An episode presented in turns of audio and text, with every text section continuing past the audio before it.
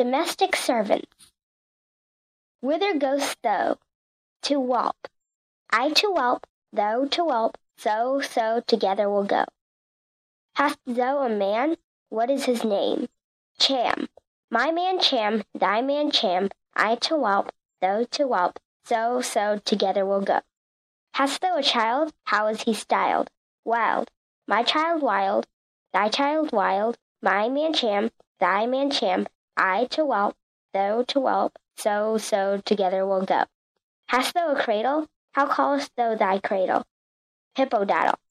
My cradle hippodadle, my child wild, thy child wild, my man Cham, thy man Cham, I to Walpe, thou to Walpe, so, so, together we'll go. Hast thou also a drudge? What name hast thy drudge? From thy work do not budge. My drudge from thy work do not budge. My child wild, my thy child wild, my man Cham, thy man Cham, I to Walpe, thou to Walpe, so, so, together we'll go.